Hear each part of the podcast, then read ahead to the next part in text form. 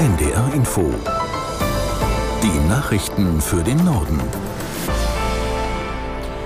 Um 15.30 Uhr mit Michael Hafke.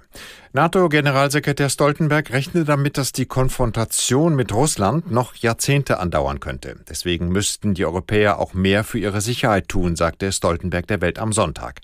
Ähnlich formuliert es der Generalinspekteur der Bundeswehr Breuer in der Zeitung. Seiner Ansicht nach muss die Bundeswehr in fünf Jahren kriegstüchtig werden. Jasmin Anderten zur Frage, ob Breuer in fünf Jahren auch mit Krieg in Deutschland rechnet. Breuer schließt es zumindest nicht aus und sagt, die Bundeswehr müsse sich vorbereiten. Und das ist eben ein längerer Prozess.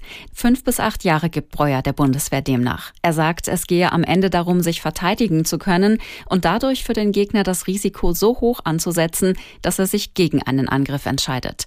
Auch Verteidigungsminister Pistorius hatte zuletzt davon gesprochen, dass Deutschland kriegstüchtig werden müsse. Für die neue Abschreckungs- und Verteidigungsstrategie der NATO sollen künftig 35.000 deutsche Soldaten in sehr hoher Bereitschaft gehalten werden. Dazu gehören eine voll ausgestattete und ein einsatzbereite Heeresdivision ab 2025 und eine weitere Division ab 2027. Nachdem noch immer unklar ist, ob der US-Kongress weitere militärische Hilfen für die Ukraine bewilligt, warnt CDU-Außenpolitiker Kiesewetter vor den Folgen eines Sieges Russlands. Auf NDR Info erklärte der Verteidigungsexperte, der Ukraine drohe in dem Fall eine Massenflucht. Das Entscheidende ist ja die ukrainische Bevölkerung. Wir rechnen immer, wie wir die ukrainische Armee unterstützen. Aber ansonsten müssen wir damit rechnen, dass Millionen Ukrainer das Land verlassen. Und das ist innenpolitisch für uns schwer. Klar werden wir den Ukrainern helfen, aber besser ist es, wenn sie ihr Land wieder aufbauen in Frieden und Freiheit mit der Perspektive EU und NATO. Und um das zu erreichen, muss mehr Munition produziert werden, aber auch mutiger auf russischem Gebiet russische Einrichtungen durch die Ukraine angegriffen werden. Und dazu brauchen sie Waffen und Munition, nicht zuletzt auch Taurus. Der CDU-Außenpolitiker Kiesewetter auf NDR Info. Bei israelischen Angriffen auf die Region Rafah im südlichen Gazastreifen sind mindestens 31 Menschen ums Leben gekommen. Ministerpräsident Netanyahu hatte dem Militär zuvor befohlen, eine Offensive auf Rafah vorzubereiten. Dort befinden sich nach Angaben seines Büros noch vier Hamas-Bataillone.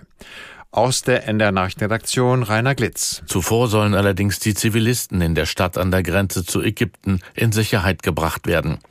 Eine Militäroffensive in Rafah gilt wegen der vielen Menschen, die sich dort aufhalten, als hochproblematisch. UN-Generalsekretär Guterres warnte vor einer humanitären Katastrophe und Folgen für die gesamte Region. Palästinenserpräsident Abbas hat die israelischen Pläne für eine Militäroffensive in Rafah scharf verurteilt. Diese seien ein gefährliches Vorspiel zu einer Politik der Vertreibung.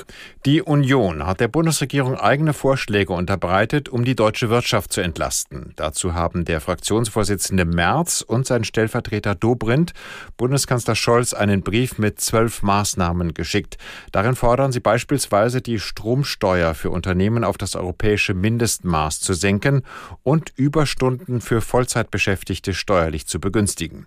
Diese und weitere Vorschläge will die Unionsfraktion in der nächsten Sitzungswoche im Bundestag einbringen. Die Bundesregierung selbst erarbeitet auch gerade weitere Pläne, um Unternehmen noch stärker zu entlasten. Laut Wirtschafts- und Finanzminister ist Deutschland nicht mehr wettbewerbsfähig. Die Verbraucherzentrale kritisiert die steigenden Lebensmittelpreise. Verbandschefin Popp fordert ein Gipfeltreffen, auf dem Bauern, Lebensmittelproduzenten, Handelsketten und Politiker das Thema besprechen. Wolfgang Luck zur Frage, was ein solches Treffen bringen könnte. Ja, Erstmal Klarheit darüber, warum die Preise für Lebensmittel überhaupt weiter steigen. Bislang gäbe es da null Transparenz, kritisiert die Verbraucherzentrale.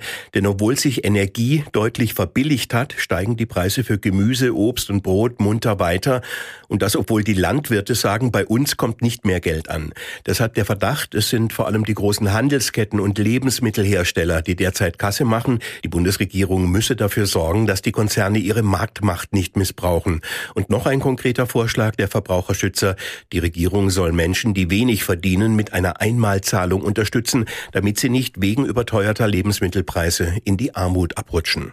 Das waren die Nachrichten.